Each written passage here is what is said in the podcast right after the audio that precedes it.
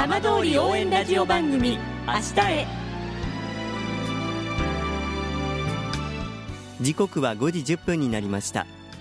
今週も浜通りの情報をお届けする浜通り応援ラジオ番組明日へのスタートです。まずは今週の浜通りニュースです。東京電力福島第一原発の事故を受けて設けられた飯舘村の帰還困難区域のうち長泥地区の一部の地域で1日避難指示が解除されました。解除されたのは特定復興再生拠点区域いわゆる復興拠点のおよそ186ヘクタールと拠点外の公園用地およそ0.64ヘクタールです。7つの市町村にまたがる帰還困難区域で復興拠点以外の解除は初めてです。また6つの町や村に設けられた復興拠点で住民の帰還を伴う解除はこれで完了します。さて毎週土曜日のこの時間は浜通りのさまざまな話題をお伝えしていく15分間。震災と原発事故から12年。ふるさとを盛り上げよう。笑顔や元気を届けようと頑張る浜通りの皆さんの声。浜通りの動きにフォーカスしていきます。お相手は森本洋平です。どうぞお付き合いください。浜通り応援ラジオ番組明日へ。この番組はバッテリーテクノロジーでもっと自由な未来へ東洋システムがお送りします。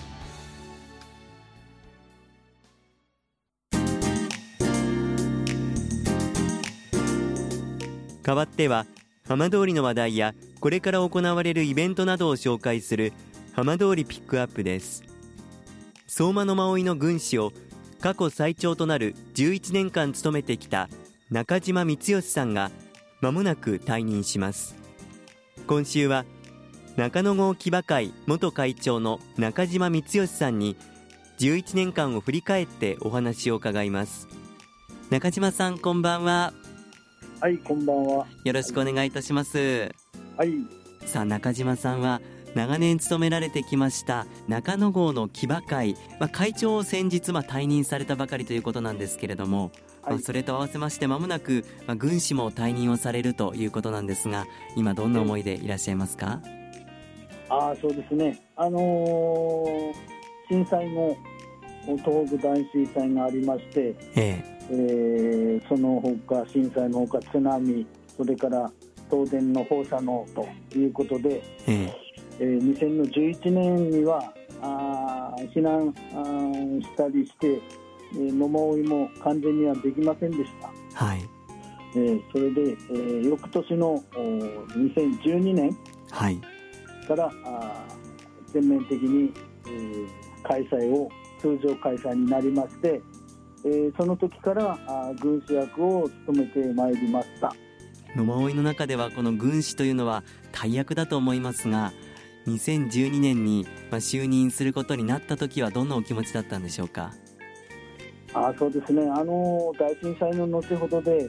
えー、地域住民の皆様もお不安になっている中で地元のおお祭りをぜひ成功させなければいけない。とい。う気持ちで、えー、懸命にやって務めてまいりました、はい、おかげさまで、えー、無事、まあ、その年も務めさせていただきました。中島さんご自身も、まあ、当然当時は大変な思いもされたかと思うんですけれども、はい、その中でこの野馬追を開催するということになった時はどんなお気持ちだったんでしょう？あそうですね。あの2011年の時には、ええ、あのー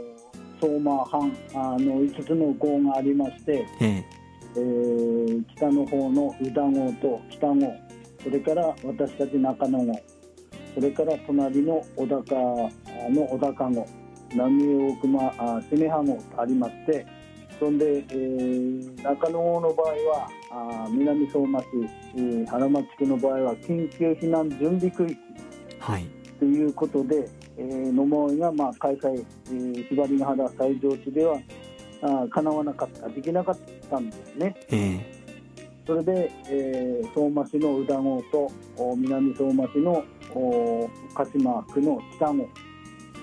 さんがあ行列を宇田郷からあ中村神社から出発しまして北郷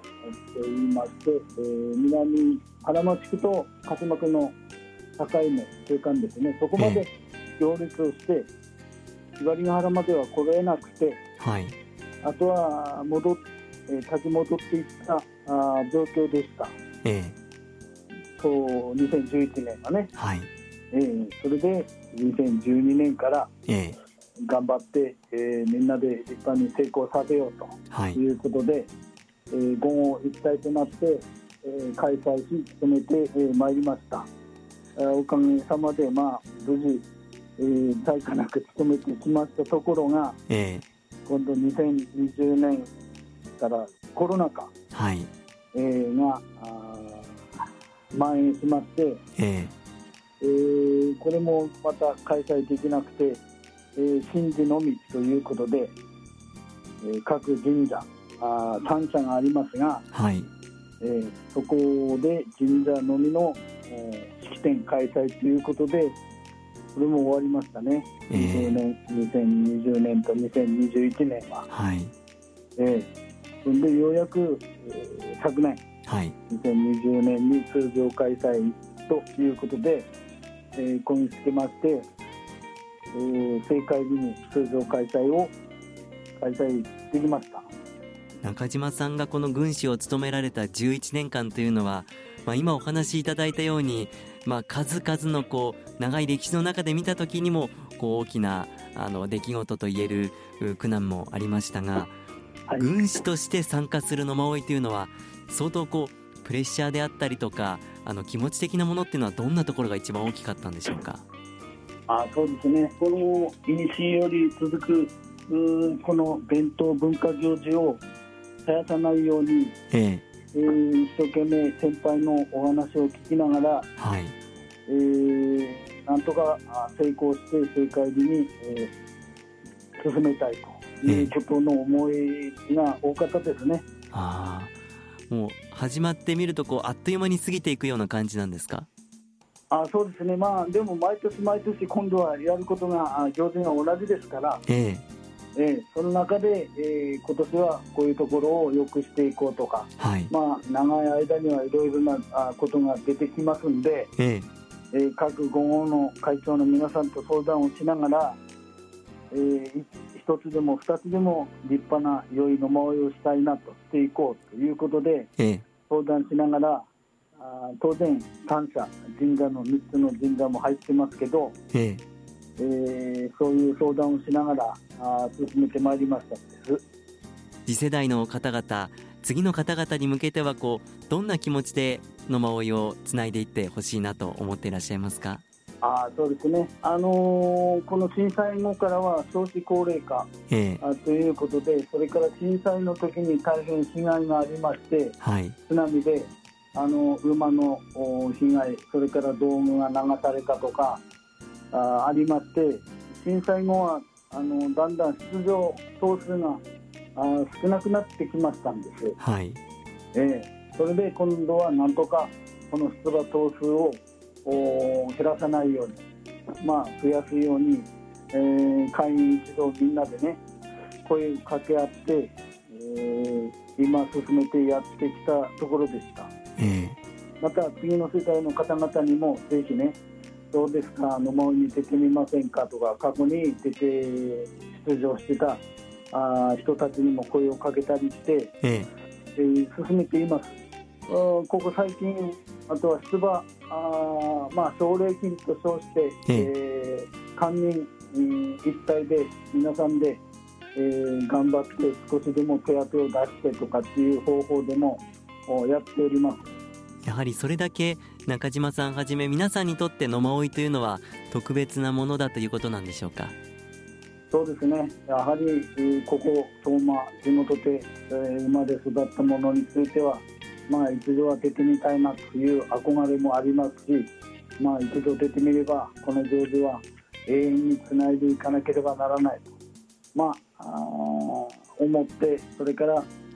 地地域の住民の安寧安定ということも願って、ええ。えー、進めている状態でした。これからも今もそうですけどね。中島さん本当にお疲れ様でした。はいぜひこの重要無形民族文化財を見に来てください。ご高来をお待ちしております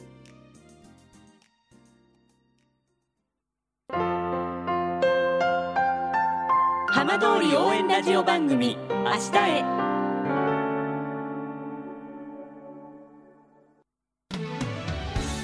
浜通りの情報をたっぷりでお送りしてきました浜通り応援ラジオ番組明日へ。放送した内容は一部を除きポッドキャストでもお聞きいただけます。ラジオ福島のホームページからぜひチェックしてみてください。この番組はバッテリーテクノロジーでもっと自由な未来へ。東洋システムがお送りしました。